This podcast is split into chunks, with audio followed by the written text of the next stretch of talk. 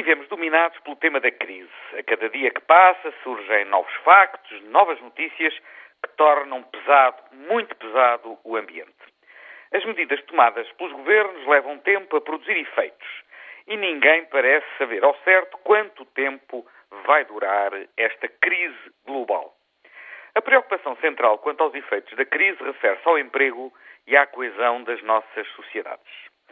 Por muito específica que seja a situação da Grécia, as causas do desespero perante as dificuldades não podem ser ignoradas nos demais países europeus.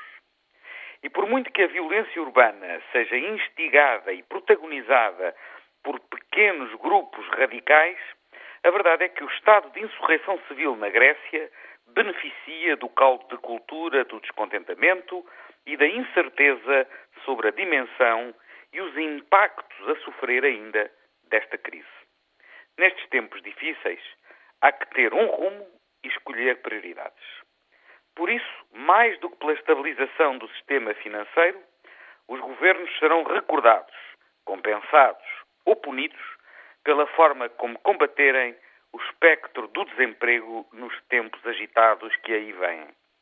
Esse, sim, o desemprego, é o grande desafio para o ano de 2009. Que todos sabemos que vai ser um ano duro e difícil para a maioria dos portugueses.